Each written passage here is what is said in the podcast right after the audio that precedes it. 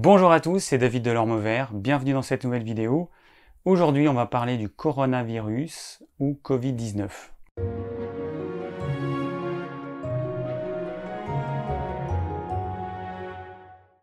Alors aujourd'hui pour moi on est le 19 mars 2020.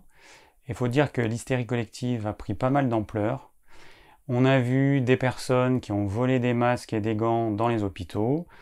Euh, on a vu des personnes qui ont forcé des voitures d'infirmières pour voler leurs masques et, leurs, leurs gants. C'est du grand n'importe quoi. Les grandes surfaces eh ben, se sont faites euh, vider de papier cul, de riz, de pâtes, d'une partie des boîtes de conserve, et pas toutes. Hein. Le poisson, ils n'aiment pas trop. Moi, je suis allé dans, dans un intermarché près de chez moi pour voir un petit peu ce que ça donnait. Ça faisait un bout de temps que je n'étais pas allé dans une grande surface. Euh, et, on a aussi le rayon chips qui a été bien bien euh, vidé, enfin complètement vidé, et un petit peu le rayon huile, voilà. Alors moi ce que je trouve fou dans cette histoire, c'est que les gens se ruent vers les aliments que je déconseille, les aliments dévitalisés, les aliments transformés ou ultra transformés, les aliments riches en gluten, etc., etc. Donc, on va se retrouver, enfin, on se retrouve déjà dans une période de confinement, deux semaines pour l'instant, mais vraisemblablement ce sera quatre ou six semaines, j'espère pas plus. Et les gens vont manger des pâtes, du riz, des boîtes de conserve, des chips. C'est un petit peu la folie parce que c'est euh, à l'opposé de ce que nous devrions manger pendant cette période, mais je vais en parler euh, d'ici quelques instants. Donc le 16 mars, notre cher Macron a annoncé euh, qu'on allait être en confinement pendant deux semaines. Et c'est vrai que ça fait bizarre de se dire qu'on est euh, cloîtré chez soi, qu'on a le droit de sortir que grâce à un papier, une attestation, sans quoi on a une amende. En tout cas, aujourd'hui, le 19 mars, l'amende est passée à 135 euros. Donc il y a déjà eu pas mal de personnes, des centaines de personnes verbalisées euh, en France. Et puis voilà, et puis de ne plus voir les gens. Alors bah, nous, on a des amis, euh, on a quelques amis qui passent, on habite à la campagne, donc il y a quelques amis euh, qui passent et on maintient euh, la distance réglementaire, mais ça fait bizarre. Et alors nous, ce week-end, on avait pas mal de choses de prévues, évidemment, tout est, tout est annulé. Et, puis c'est surtout, on ne sait pas quand est-ce qu'on va en sortir. Ce que je trouve aussi bizarre, c'est qu'on développe une espèce de paranoïa. On a peur de choper euh, ce virus en touchant n'importe quoi, en euh, étant en contact avec quelqu'un. Moi, quand je suis allé euh, dans ma grande surface, eh ben ben, on voit les caissières qui ont des masques, on voit donc des masques et des gants, enfin tous les employés de la grande surface qui ont des masques, quelques personnes, quelques clients qui en ont aussi. Et forcément, eh ben, on se dit, mince, il y a, quelque chose de grave. Euh, et, du coup, bah, on a peur. Voilà, il y, a une peur, même si on n'a pas peur euh, intellectuellement, cette peur est née naturellement en voyant les autres qui ont peur. Donc ce confinement, bah, c'est un peu chiant quand même parce que bah, nous, nos cours de yoga sont annulés. Enfin, évidemment, tout un tas d'activités. C'est comme si on mettait une pause dans la vie telle qu'on la connaissait jusqu'à présent. Alors le côté positif, bah, c'est qu'on va pouvoir faire des choses qu'on n'avait peut-être pas l'habitude de faire. On va pouvoir déjà se reposer on va peut-être pouvoir lire, on va peut-être pouvoir faire un peu de sport. Voilà, ça c'est le côté positif. Alors, dans mon quotidien, moi, il n'y a pas grand-chose de différent parce que bah, je vis à la campagne, donc j'ai un, terrain assez grand, j'ai un jardin, en ce moment il fait beau, j'ai le, donc le potager, j'ai les poules à m'occuper. Il n'y a pas beaucoup de différence et c'est vrai que euh, c'est plutôt le grand luxe. Euh, c'est vrai que nous, bah, on a euh, le congélateur plein, on a plein de réserves alimentaires, on a des légumes, on a tout ce qu'il faut. Donc par rapport à certains Français, on est quand même privilégié et puis surtout on peut sortir, on peut sortir et on peut aller dans le jardin, bronzer si on veut ou lire au soleil, ça c'est vraiment top. Alors plutôt que de profiter de ce temps qui est mis à notre disposition pour méditer, pour faire euh, plein de choses, la lecture, etc., il y a des gens, je pense, qui vont passer euh, le temps à regarder la télé ou à euh, naviguer sur Internet ou à euh, l'arrouiller sur les, sur les réseaux sociaux. C'est un petit peu dommage. Ce que je trouve aussi délirant, c'est que les petits commerces, comme les marchés euh, locaux, ne vont pas fonctionner, si j'ai bien compris. Il y a pas mal de, forains qui seront pas là, par exemple, pour le marché de samedi. Et du coup, on va se retrouver, être obligé d'aller dans des grandes surfaces où c'est quand même un, je ne sais pas comment dire, mais c'est là où tous les gens se regroupent, donc c'est un nid à microbes. Ce serait quand même mieux de pouvoir continuer à acheter sa nourriture à l'air libre sur des marchés à l'air libre plutôt que d'être confiné dans un grand hangar à acheter euh, des produits, euh, des produits de mauvaise qualité en plus. Alors la France a décidé, comme euh, d'autres pays, de cloîtrer les gens chez eux. Il y a d'autres pays bah, qui ont décidé de faire autrement. Et le problème, c'est que si ça tue pas les gens, en tout cas, ça va tuer le commerce. Parce que, bah, parce que il y a, y a un arrêt du commerce. Sauf que ce cher Macron euh, et, les ministres, ils sont bien gentils, mais euh, ils, disent que les sociétés ne vont pas en pâtir, etc. Mais c'est du pipeau en fait. Moi, j'ai un, un statut de travailleur indépendant. Mes charges sociales, elles vont pas être supprimées, par exemple en mars ou en avril. Elles vont être juste décalées sur les mois suivants. Mais si on gagne rien en mars et en avril, et que petit à petit l'activité remonte après, eh ben, on va se retrouver avec une super dette. Donc je ne sais pas comment, euh, comment ça va se passer pour les sociétés, mais ce qui est prévisible, c'est qu'il y a pas mal de sociétés qui vont s'écrouler.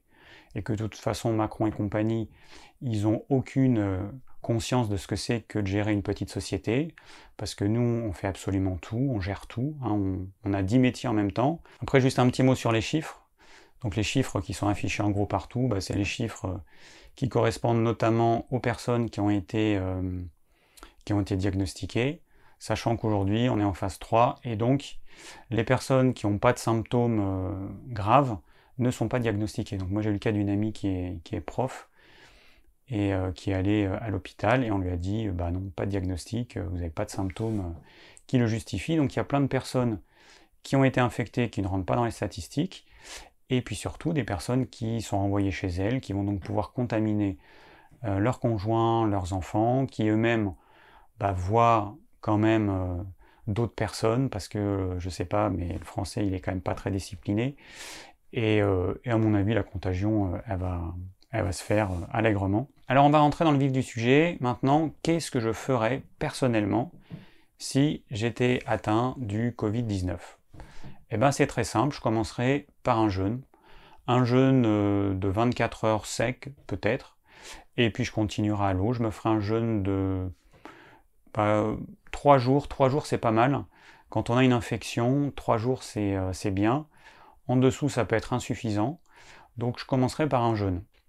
Ensuite, je romprai ce jeûne avec un bouillon de légumes plus carcasse. Donc vous prenez une grande marmite, vous mettez de l'eau, du gros sel de mer, et tous les légumes que vous avez à votre disposition et une carcasse de poulet ou une cuisse de poulet ou des ailes de poulet, ce que vous voulez. Voilà, et ça, ça fait un bouillon. Et on sort du jeûne en buvant uniquement le bouillon. Ensuite, on attend deux heures et on mange un peu de bouillon avec des légumes. Et on attend de digérer tout ça, donc euh, bah, le reste de l'après-midi. Moi, généralement, je sors de mon jeûne vers, euh, vers midi. Je bois mon bouillon. Ensuite, j'attends 14 heures et je mange les légumes. Ensuite, je vais me faire une sieste parce que ça, c'est important aussi de se reposer, c'est extrêmement important. Donc, je me fais une petite sieste. Je me réveille, je passe l'après-midi en fin de journée. Et eh ben, je mange d'autres légumes ou alors je suis mon intuition. Des fois, je mange les légumes avec un peu de viande euh, qui a sur la carcasse. Et puis, c'est tout pour le premier jour.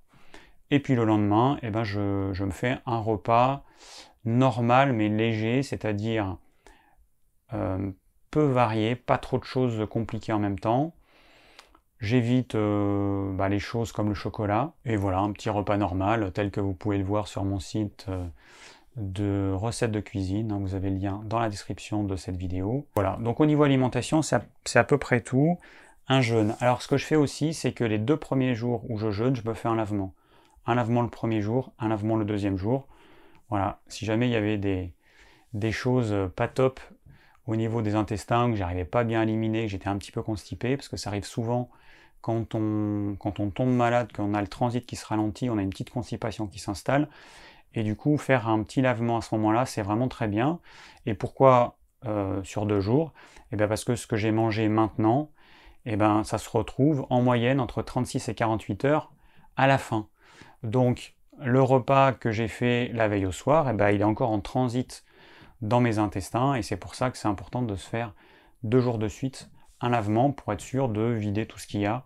Et ensuite, eh ben, on est tranquille, on se sent allégé et on a moins de toxines éventuelles qui euh, repassent dans le sang. Alors si j'étais infecté, je cesserais immédiatement de prendre une douche froide.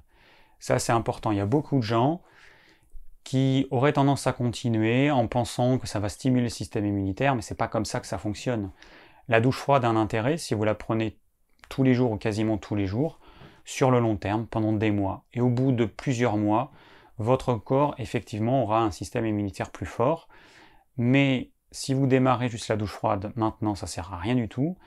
Et puis prendre une douche froide alors qu'on est infecté, que toute notre énergie a besoin d'être envoyée au système immunitaire, ça n'a pas de sens parce qu'il y a une partie de l'énergie qui va être dispersée pour réchauffer le corps, pour lutter contre cette petite agression. Donc ça n'a pas de sens. Quand on est infecté, on prend soin de son corps, on le soutient et on prend une douche chaude, voire bien chaude. Ensuite, j'utiliserai les bouillottes. Donc j'ai fait une vidéo sur, euh, la bouillotte. Elle est ici. La bouillotte, je l'utiliserai le plus souvent possible dès que j'en éprouve le besoin. Une bouillotte sur le ventre. Quand on mange une bouillotte sur le ventre, une autre sur les pieds, c'est l'idéal. Vous voyez si vous préférez plutôt que ce soit sur les pieds ou plutôt sur le ventre, que vous mangez, euh, si vous avez qu'une bouillotte. Donc comme j'ai dit, je me ferai une sieste euh, après la reprise alimentaire du jeûne, mais je me ferai une sieste tous les jours. Ça, c'est une chose qui est hyper importante, se reposer, faire en sorte que notre corps se mette en état d'auto-réparation. Et le sommeil, c'est vraiment la meilleure chose. Donc on se repose, on fait une sieste, on se couche le plus tôt possible. Et voilà, repos, repos, repos. C'est hyper important, c'est pas une perte de temps c'est juste un moyen de permettre au corps de faire son boulot, qui sait faire très très bien, si on lui laisse l'opportunité de le faire. Et la chose pour moi qui n'aurait pas de sens, ce serait de continuer une activité physique, continuer à fatiguer ou épuiser le corps, ça n'aurait aucun sens. Alors il y, a une technique qui est vraiment importante, c'est en fait il y a deux choses qui pourraient être faites. Première chose, faire des inhalations. Soit vous avez un inhalateur, soit vous prenez une casserole avec de l'eau bouillante, vous prenez une casserole, une marmite, parce que si vous mettez trop, trop peu d'eau dans la casserole, eh ben, très rapidement elle va refroidir, vous aurez plus de vapeur et vous aurez perdu l'intérêt de la chose. Donc vous prenez une marmite avec plein d'eau, vous mettez une serviette sur votre tête et puis vous inhalez. Vous pouvez mettre quelques gouttes d'huile essentielle, Ravensara, Eucalyptus globulus, Eucalyptus radiata. Vous pouvez mettre du romarin cinéole. Vous pouvez mettre, alors pas de thym à parce que c'est trop fort. Vous pouvez mettre du thym à linalol, euh, par exemple, ou du thym à tuyanol, et vous vous faites une inhalation, parce qu'on s'est rendu compte que l'eau chaude, enfin la vapeur d'eau chaude, qui dépassait les 42-45 degrés, eh ben, avait une action euh, destructrice sur ce virus, qui est très sensible à la chaleur, et donc en inhalant cette vapeur au niveau des voies respiratoires, on va détruire le virus. Alors ça, c'est pas moi qui l'ai inventé, c'est le docteur Pierre-Jacques Rebaud. Donc il y a un article qui est paru sur Mediapart et qui explique euh, qu'il y a des études qui ont montré que cette, euh, euh, vapeur d'eau pouvait tuer le virus. Donc pourquoi s'en priver alors que tout le monde peut le faire aujourd'hui chez soi, même si vous n'avez pas d'huile essentielle, vous vous faites une inhalation à la vapeur d'eau chaude, le plus chaud possible que vous arrivez à supporter, et vous respirez, vous pouvez respirer et par le nez et par la bouche. Vous pouvez alterner parce que si vous respirez par la bouche, la vapeur va rentrer au niveau de la gorge et ensuite au niveau des voies respiratoires. Et si vous respirez par le nez, ça va passer par les sinus. Donc c'est bien de faire les deux. Vous respirez un coup par le nez, un coup par la bouche. Et pour finir, il y a encore quelque chose qui est simple, que tout le monde peut faire, c'est l'hyperthermie. Alors la pire chose à faire, il y a des médecins d'ailleurs qui l'ont dit, c'est de faire baisser la fièvre, dès que vous avez un peu de fièvre, faire baisser la fièvre avec un médicament à base de paracétamol ou d'aspirine, c'est la pire chose à faire. Parce que la fièvre, c'est un mécanisme naturel qui permet d'empêcher le développement des microbes. Ça ne va pas forcément les tuer, mais ça empêche leur prolifération. Donc il y a des gens, dès que la fièvre atteint les 38 degrés, ils prennent un médicament. C'est la pire chose à faire. C'est la même chose que ceux qui ont des diarrhées quand ils vont dans les pays tropicaux. Donc le corps est en train d'éliminer l'agent infectieux et ils prennent un antidiarrhéique. C'est complètement aberrant. ça, c'est les médecins qui disent, hein, c'est pas moi, c'est les médecins sur place qui disent qu'il ne faut surtout pas faire ça. Donc euh, là, bah, c'est pareil, vous avez une fièvre, votre corps, il lutte contre cette infection en déclenchant une fièvre, accompagnez cette fièvre, mais par pitié ne la faites pas baisser, sauf si la fièvre atteint les 40-41 degrés. Voilà, pour un adulte normalement constitué, on peut aller jusqu'à 40-41, il n'y a pas de problème. Ensuite, si vous voulez faire baisser la fièvre, il y a un truc qui est hyper simple et qui fonctionne très bien, c'est le bain tiède ou la douche tiède. Pas froid, mais tiède. Vous allez prendre une douche avec une eau en, tour de 35 degrés ou un bain avec une eau 35 degrés. Vous allez vous plonger dedans et naturellement, vous allez faire baisser la fièvre en douceur. Et donc, pour les personnes qui ont peu de vitalité, dont le corps n'arrive pas à créer cette fièvre à un niveau suffisamment élevé, vous allez créer une fièvre artificielle en créant ce qu'on appelle une hyperthermie. Donc c'est très simple. Vous prenez une, bassine d'eau bien chaude. Vous mettez les pieds dedans. Ensuite, vous allez vous couvrir avec euh, de la laine, vous habillez chaudement, vous couvrez complètement. Vous pouvez mettre une couverture en laine tout autour de vous. Et vous allez euh, faire monter la température. La chaleur qui va venir de l'eau chaude au niveau des pieds, elle va passer dans le sang, puisqu'il y a le sang au niveau des pieds qui va charger de cette chaleur. Ça va euh, se, disperser dans tout le corps. Et le fait qu'on soit couvert, eh ben, on va pas pouvoir dégager cette chaleur naturellement. Et on va créer comme ça une fièvre artificielle. Ça, ça fonctionne hyper bien. Ça fait partie des, choses de base qu'on apprend en naturopathie. C'est une technique euh, multimillénaire hein, qui est utilisée depuis toujours, qui fonctionne et qui fonctionnera toujours. Donc pourquoi s'en priver? Ça coûte rien, c'est simple, ça prend une demi-heure et il faut quand même, euh, euh, c'est pas quelque chose qu'on fait en cinq minutes, il faut quand même faire monter cette température pendant suffisamment longtemps. Et puis ensuite, vous allez vous découvrir, enfin vous allez d'abord retirer les pieds de l'eau, vous allez voir que bah, vous allez avoir déjà un peu moins chaud parce qu'il n'y a pas cette grande chaleur qui arrive, et vous allez petit à petit vous découvrir peut-être prendre une douche parce que vous aurez euh, sûrement transpiré, une douche bien chaude, et voilà, vous avez créé votre hyperthermie. Pendant que vous faites euh, euh, ce bain de pied, il est souvent nécessaire de rajouter de l'eau chaude parce qu'au bout de 10 minutes, vous verrez que l'eau elle aura baissé en température, il faut rajouter de l'eau bouillante pour maintenir une température suffisamment élevée pour que pendant une demi-heure, vous ayez vraiment de l'eau bien bien chaude. Alors au lieu de jeûner, si j'étais vraiment très maigre, très affaibli, ou que j'ai jamais pratiqué de jeûne, donc ça me fait peur de, faire un jeûne, qu'est-ce que je ferais? Eh bien je ferais une diète avec du bouillon de légumes, ou bouillon de légumes plus carcasse, et pendant 24 heures. Voilà, déjà ça permettra d'alléger le tube digestif, le système digestif, et de permettre au système immunitaire de faire son travail avec un, afflux d'énergie. Vous inquiétez pas si vous maigrissez, les 24 premières heures, vous allez perdre quoi comme poids? Essentiellement de l'eau et du glycogène, parce que la molécule de glycogène, qui est la réserve de sucre qu'on a dans les muscles et dans le foie, elle est associée à trois molécules d'eau. Ça veut dire que quand on n'apporte pas de sucre ou de glucides au corps, ben le corps va puiser dans ses réserves de glycogène. Et donc, comme ce glycogène est lié à de l'eau, et eh ben, au bout de 24 heures, plus de glycogène, on va avoir l'impression d'avoir maigri, mais on aura perdu essentiellement de l'eau et du glycogène. Vous inquiétez pas, vous n'avez pas perdu tous vos muscles en 24 heures. C'est tout à fait normal. Et ensuite, nos réserves de glycogène, elles se font en 24 à 48 heures suivant les individus. Alors voilà, donc on a vu ce que moi je ferais. Pendant cette période de confinement, je vous invite à vous reposer. C'est vraiment le moment pour vous reposer. La plupart d'entre nous avons une carence de sommeil plus ou moins importante. Donc il faut profiter de cette période pour euh, combler cette carence en sommeil et se reposer. Faites de bonnes nuits, couchez-vous suffisamment tôt. La pire des choses à faire, ce serait de veiller tard, hein, de veiller trop tard, de passer ses nuits devant la télé, internet, euh, devant la console de jeu. Vous aurez tout le temps euh, le lendemain euh, pour vous distraire, pour vous détendre, mais utilisez vos nuits pour dormir. Et si vous en éprouvez le besoin, faites une sieste, une petite sieste. Vous faites une sieste, alors ça, dépend de votre carence en sommeil, ça dépend des uns et des autres.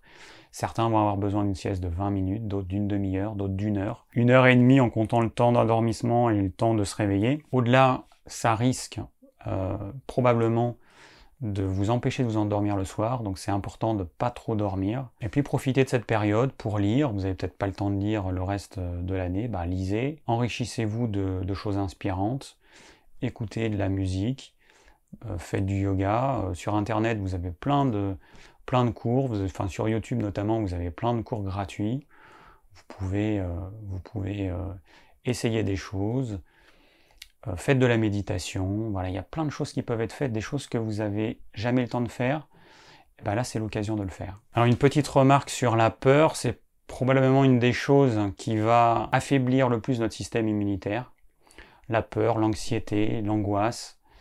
Donc, euh, ayez quand même conscience que cette infection, ben, en fait, elle est assez contagieuse, elle est très contagieuse, mais en revanche, elle a un taux de mortalité qui est hyper faible. Et que les personnes aujourd'hui qui, euh, en meurent, c'est très majoritairement des personnes âgées avec une moyenne d'âge de plus de 80 ans, ou des personnes malades, des personnes euh, qui sont, affaiblies, qui ont des maladies chroniques. Donc ces gens-là, effectivement, il bah, faudrait les protéger, il faudrait faire ce qu'il faut. Mais après, le reste de la population n'a pas à psychoter et avoir peur de mourir, alors que la plupart des gens qui ont cette infection, qui ne sont pas dans les personnes à risque, les personnes, elles ont une petite grippe, voire un rhume, voire rien du tout. Donc il n'y a quand même pas à, s'inquiéter outre mesure. Au final, si on ne fait pas partie des personnes à risque, il ne se passe pas grand-chose. Alors après, j'ai lu euh, sur un article que bah, euh, les États-Unis ont fait des recherches et qu'apparemment, les personnes qui avaient eu le, reçu le vaccin de la grippe c'était les personnes les plus infectées. Donc ben, on verra euh, d'ici quelques mois si ça, si ça se maintient, mais euh, voilà, en tout cas, euh, il y a cette possibilité-là. Alors maintenant, voyons qu'est-ce qu'on doit manger durant cette période de, de confinement. On doit manger évidemment une alimentation la plus adaptée à notre tempérament et bah forcément on va éviter tous les produits ultra transformés, tous les produits euh, industriels, la plupart des produits euh, dans des emballages plastiques, et on va privilégier les produits bruts, et on va profiter de cette période pour se mettre à cuisiner. Donc, encore une fois, j'ai créé un site de recettes de cuisine. C'est pas pour moi, c'est pour vous, c'est pour vous donner des idées.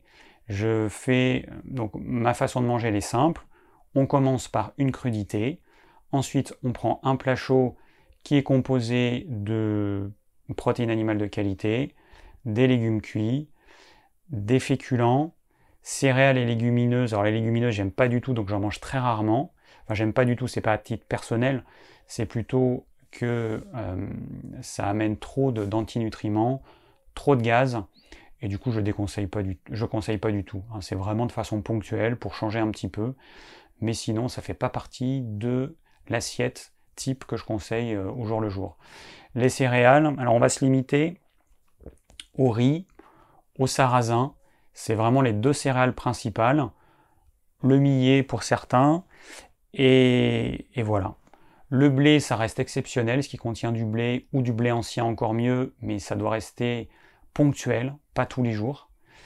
Et plus on fait, plus on a une activité physique importante, plus on est soumis au froid, par exemple un travailleur euh, qui travaille à l'extérieur euh, en hiver, plus on va avoir besoin de glucides. Pour les autres, eh ben, vous allez diminuer votre quantité de glucides complexes au maximum et vous allez augmenter la part de bon gras, de l'huile d'olive ou du beurre bio.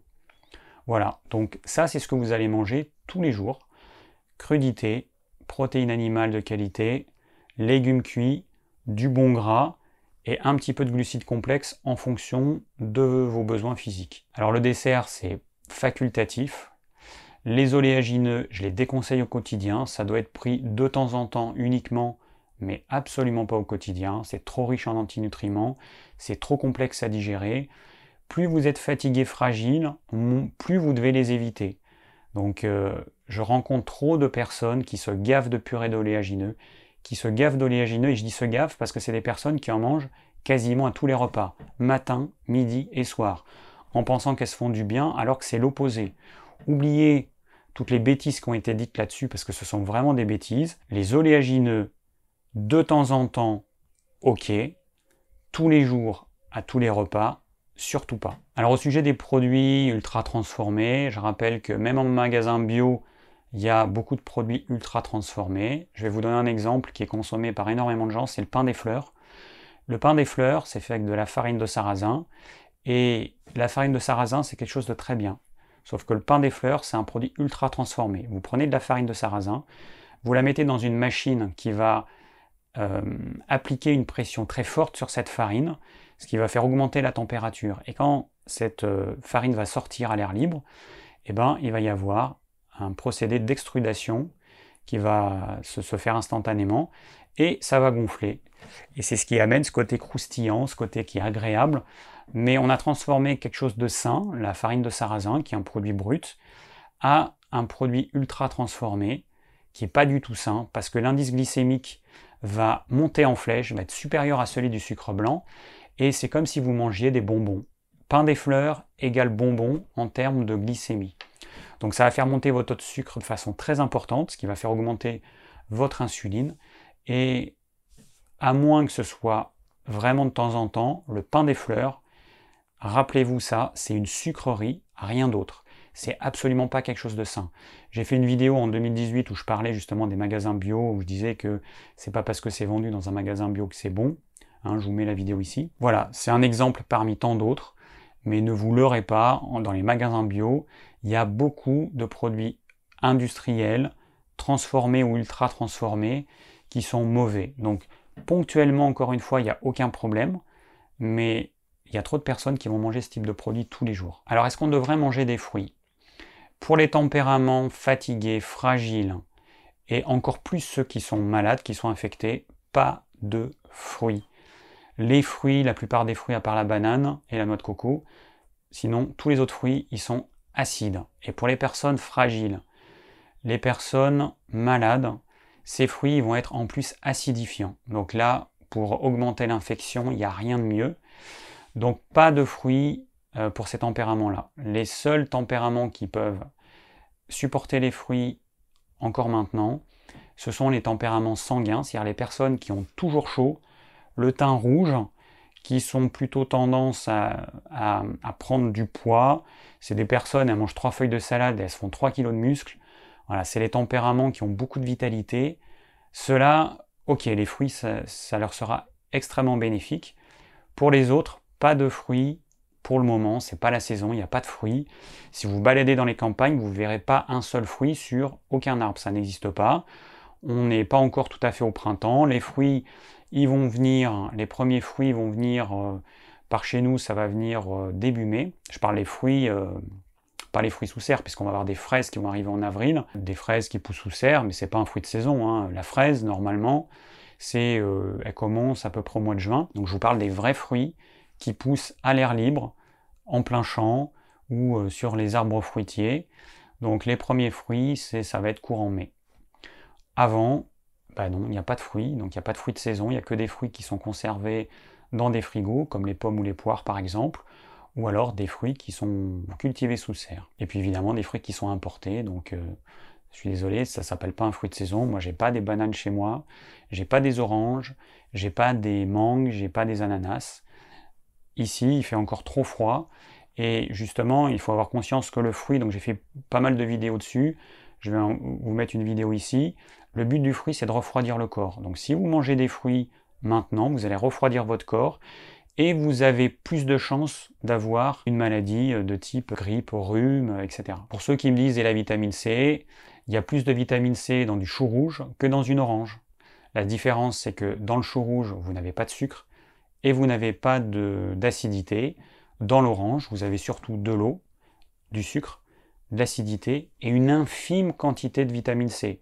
Donc manger une orange sous prétexte qu'il y a une infime quantité de vitamine C alors que ça amène des, euh, éléments indésirables, ça n'a pas de sens. Manger du chou rouge, manger tous les légumes de saison qui vont contenir naturellement de la vitamine C et puis d'autres vitamines. Alors c'est un petit peu malheureux, mais je sais qu'il y a beaucoup de personnes qui préfèrent prendre des gélules plutôt que de changer leur alimentation. Moi, je vous dirais toujours d'adapter votre alimentation à vos besoins, d'avoir une alimentation euh, la plus variée possible, la plus équilibrée. Et, euh, et les compléments alimentaires, c'est une aide qui vient seulement après. Alors, comme beaucoup le savent, j'ai un site de vente de compléments alimentaires. C'est une, une, aide qui vient, mais encore faut-il avoir euh, changé son alimentation avant, sinon ça n'a pas trop de sens.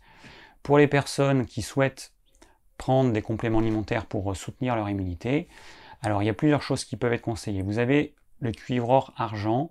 Cuivre or argent, c'est un complexe d'oligo-éléments, euh, cuivre argent de la marque Catalion, qui booste le système immunitaire. Donc celui-là, ça a du sens. Ensuite, vous avez de la propolis bio. Ok, ça c'est un très bon produit également. Vous avez l'huile de nigel bio, qui est excellente aussi pour soutenir le système immunitaire. Et qu'est-ce qu'on a encore? On a l'huile de foie de requin. L'huile de foie de requin qui, grâce à sa richesse en alkylglycérol, a une action stimulante du système immunitaire. Et puis on va finir avec la vitamine D3. Alors on a soit un petit flacon de la vitamine D3, euh, qui est sous une forme hyper concentrée, puisque une goutte ça contient 1000 unités internationales. Ou alors vous l'avez sous forme d'huile de foie de morue, euh, qui est euh, la forme la plus naturelle qui puisse exister. Cette huile de foie de morue qui contient de la vitamine D, elle va contenir aussi de la vitamine A et elle va contenir des oméga 3. Alors pas autant évidemment que notre produit qui s'appelle oméga 3 800. Donc ça c'est vraiment le top du top. Là vous avez un produit avec 80% d'oméga 3. Alors pour l'immunité c'est aussi excellent les oméga 3. Mais ça vient après tous les produits que j'ai énoncés. Donc les oméga 3, bah, vous devriez en avoir si vous mangez des poissons gras de type sardines fraîches, harengs frais et macro frais. Et puis si vous n'en mangez pas, bah, je vous recommande de prendre des oméga 3. Ça fait partie de des nutriments essentiels, on en a autant besoin que de la vitamine C. Donc à ce sujet, j'ai fait une vidéo sur les oméga 3 que vous avez ici, donc je vous explique tout, hein, pourquoi il vaut mieux prendre euh, des poissons gras ou des, huiles riches en oméga 3 de type EPA, DHA, plutôt que l'huile de lin, plutôt que des noix, plutôt que l'huile de chanvre, de chia, etc. Les oméga 3 végétaux n'ont pas trop d'intérêt parce que le taux de conversion en EPA et DHA est hyper faible. Donc il est nécessaire pour couvrir ses besoins d'avoir un apport en oméga 3 d'origine animale. Donc pour ceux qui sont intéressés par tous les compléments alimentaires dont je viens de parler, le lien est dans la description. Je euh, propose ça sur mon site digiform.fr. Alors chose hyper importante qu'on devrait faire toute l'année, et encore plus durant cette période, c'est de manger uniquement si on a faim. Manger le matin quand vous avez faim, vous ne forcez pas à prendre un petit déjeuner si vous n'avez pas faim mangez quand vous avez faim. Vous n'avez pas faim à 8 heures, ne mangez pas. Vous n'avez pas faim à 9 heures, ne mangez pas. Vous avez faim à 10 heures, là vous allez pouvoir manger. Votre corps vous dit, je suis prêt à euh, recevoir des aliments. Avant, ça veut dire qu'il n'est pas prêt. Soit vous avez trop mangé la veille au soir, soit votre temps de digestion est, long, soit vous êtes fatigué. Écoutez votre corps, s'il vous plaît, écoutez votre corps. Vous n'êtes pas une machine, vous n'êtes pas une machine à manger, vous êtes un être humain qui a un temps de digestion qui va varier en fonction de sa vitalité, en fonction de ce qu'il a mangé la veille, en fonction de la saison, en fonction de plein de choses. Donc mangez uniquement quand vous avez faim. Vous allez prendre un premier repas dans la journée. Ensuite, vous allez prendre un deuxième repas. C'est pareil. Ce deuxième repas, vous ne le prenez que si vous avez vraiment faim. Si vous n'avez pas faim, ne mangez pas et décalez votre repas. Et si vous êtes en famille, ben, ce que vous pouvez faire, c'est ben, vous vous mettez à table avec votre famille, vous mangez pas, et puis vous, vous mangerez un petit peu plus tard quand vous aurez vraiment faim. Ça, c'est hyper important. Si vous ne faites pas ça, eh ben, vous allez avoir une indigestion et mal digérer le repas que vous allez mettre dans votre estomac parce qu'il n'est pas prêt à recevoir un nouveau repas, et vous allez mal digérer le repas précédent qui n'a pas fini d'être digéré au niveau de l'estomac. Je ne sais, pas comment vous faire comprendre que c'est absolument vital. On a pris des mauvaises habitudes. On a pris de mauvaises habitudes à manger à heure fixe même si on n'a pas faim. On a pris de mauvaises habitudes à manger le soir même si on n'a pas faim alors qu'on ne devrait pas manger du tout. Si vous n'avez pas faim le soir, ne mangez pas. Et je peux vous dire que le lendemain matin, vous aurez vraiment faim. Vous devez avoir conscience que ce qui demande le plus d'énergie après le maintien de la température corporelle à 37 degrés, c'est la digestion. C'est ça qui nous demande le plus d'énergie. Donc, gaspiller notre énergie inutilement avec des indigestions chroniques parce qu'on mange alors que le repas précédent n'a pas fini d'être digéré, c'est une hérésie totale. Laissez à votre corps le temps de digérer son repas jusqu'au bout. C'est absolument vital. Sinon, qu'est-ce qui va se passer? Ben, Vous allez gaspiller votre énergie. Cette énergie que vous avez déjà en petite quantité, eh ben, ce sera l'énergie en moins qui sera envoyée au système immunitaire et puis à, à tous les autres systèmes qui gèrent les fonctions de réparation du corps. Donc s'il vous plaît, mangez que quand vous avez vraiment faim. Des fois, en fonction de ce qu'on a mangé, on peut avoir une petite hypoglycémie. Vous avez mangé trop de choses sucrées, vous avez mangé des choses à indice glycémique trop bas, euh, trop haut, pardon, et vous avez euh, mangé peut-être trop de glucides. Vous allez avoir une petite hypoglycémie, vous allez avoir une sensation de faim qui disparaît très rapidement. Ce n'est pas la vraie faim, ça. C'est juste une hypoglycémie. La vraie faim qui dure et qui est le signe d'un estomac vide et d'un organisme qui vous dit là maintenant envoie-moi des aliments, c'est une faim qui va revenir et revenir et revenir. C'est une faim qui va vous tenailler et qui ne va pas disparaître. Si c'est une petite hypoglycémie, vous mangez pas, vous attendez 3 minutes et vous allez voir que bah, votre estomac est encore plein. Faites le poirier, vous verrez que votre estomac est encore plein.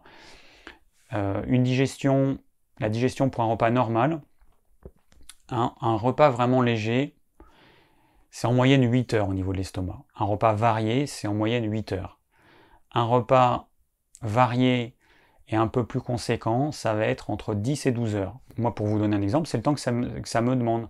Un repas varié avec des crudités, protéines animales, légumes cuits, euh, un peu de glucides complexes, euh, un ou deux carrés de chocolat noir en dessert, ça va me demander 10 à 12 heures. Voilà. Je m'en rends compte parce que je suis habitué. Vu que je pratique le jeûne intermittent depuis maintenant deux ans et demi, je sais ce que c'est que démarrer un repas avec un estomac vide, voilà, donc j'ai ce point de repère. Mais les personnes qui mangent matin, midi et soir, elles n'ont pas ce repère-là. Et elles n'ont pas cette sensation de la vraie faim qu'on peut ressentir. Parce que la plupart des gens, dès le matin, ils n'ont même pas faim qu'ils commencent déjà à manger. Ils mangent par automatisme. Ils mangent parce qu'ils ont entendu dire qu'il fallait manger le matin euh, parce que c'était le meilleur repas, le petit déjeuner, ce qui est complètement débile. Hein. C'est pas le meilleur repas. Ça dépend des tempéraments. Il y a des tempéraments qui ont beaucoup d'énergie le matin et qui vont être capables de digérer un petit déjeuner. Et il y a d'autres personnes qui n'ont aucune énergie le matin et qui vont euh, mal digérer quoi qu'elles vont manger le matin. Donc à ce moment-là, la logique des choses, on supprime le petit déjeuner et on se fait un bon repas le midi qu'on va être capable de digérer parce que là on aura toute l'énergie nécessaire pour pouvoir digérer ce repas. Ensuite, on attend le nombre d'heures qu'il faut pour pouvoir manger le repas du soir, sachant que ça va varier de ce que vous avez mangé le midi et de la quantité que vous aurez mangé et de la force de votre feu digestif. Si c'est trop tard, faites un repas le midi moins copieux de façon à avoir vraiment faim le soir à l'heure à laquelle vous allez manger. Voilà, donc on va finir avec un petit résumé. Donc pendant cette période de confinement, qu'est-ce que je vous conseille de faire? Ayez une alimentation adaptée à vos besoins. Oubliez les viennoiseries, sucreries, les produits industriels, les produits ultra transformés.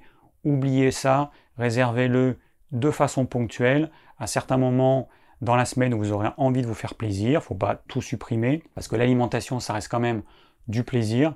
Mais entre avoir du plaisir matin, midi et soir avec des aliments industriels ultra transformés et une ou deux fois par semaine, il y a une grande différence pour le corps. Donc voilà, le but c'est au maximum au quotidien d'avoir une alimentation adaptée et on réserve les exceptions pour, euh, bah, pour euh, les moments exceptionnels, les moments où on décide de se faire plaisir. Deuxième point, ne mangez que quand vous avez vraiment faim. C'est hyper important. Ne mangez pas de façon automatique, ne mangez pas à heure fixe parce que c'est l'heure de manger. Mangez que quand vous avez vraiment faim. C'est une des choses les plus importantes si vous voulez que votre système immunitaire ait toute l'énergie dont il a besoin, tous les nutriments dont il a besoin. Sinon, vous allez accaparer, enfin votre système digestif va accaparer cette énergie pour tenter de digérer des repas qui ne finissent jamais d'être digérés.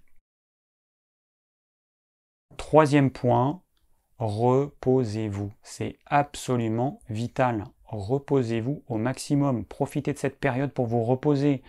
Si vous faites faire des siestes à vos enfants, profitez-en pour faire une sieste vous-même.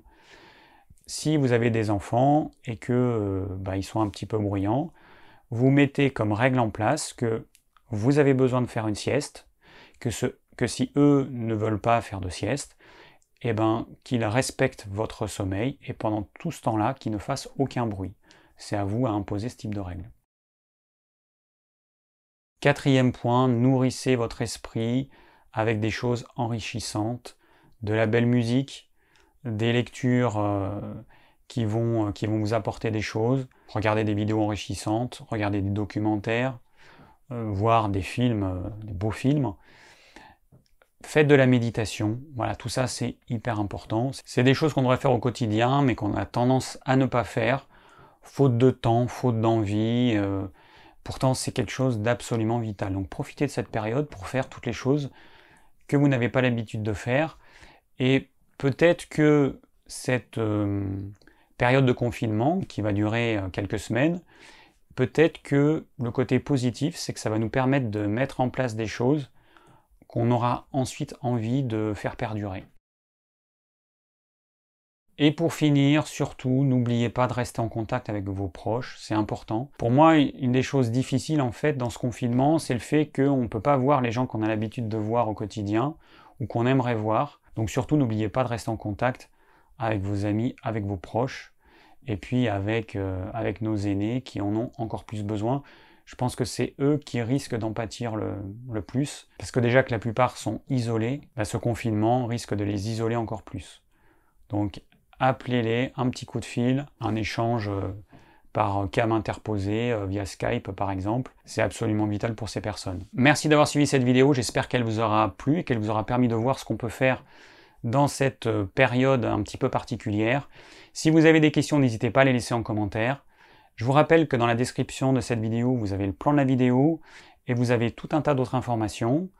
Pour les personnes qui désirent recevoir mes conseils pour une alimentation saine, le lien est dans la description. Pour les personnes qui désirent m'écouter, le podcast de cette vidéo est également disponible, donc le lien est dans la description. Et je vous dis à très bientôt pour de nouvelles vidéos.